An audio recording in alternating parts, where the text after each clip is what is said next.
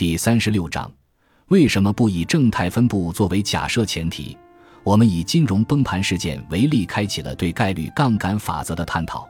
但该定律并不只适用于金融领域，分布的微小改变可能会对结果产生巨大的影响。这一点在任何领域都适用。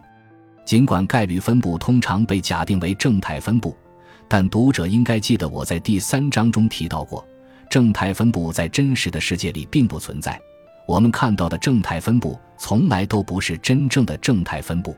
现在我们已经知道，假设分布成正态分布时，即使它与实际分布的差异很小，其结果也会与实际分布的结果存在巨大的差异。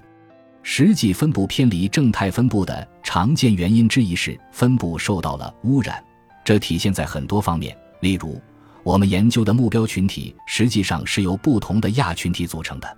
以面包的重量分布为例，面包师会设定一个目标重量，但不一定所有面包都是这个重量。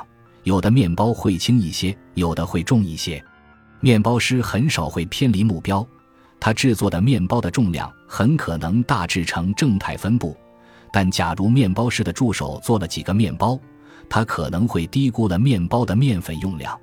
商店里出售的面包既有面包师制作的，也有其助手制作的。面包的重量分布是面包师所制面包重量的分布和其助手所制面包重量的分布的结合。面包师的正态分布受到了其助手分布的污染，正态分布被扭曲了。偏离正态分布的另一原因是选择法则作祟。例如，虽然从理论上看，恒星的某些属性呈正态分布。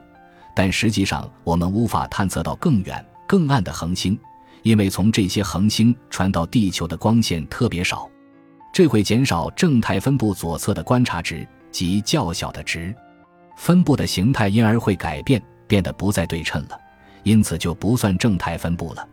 如前所述，在概率杠杆法则的作用下，数据的微小变化会对我们的概率估计产生巨大的影响。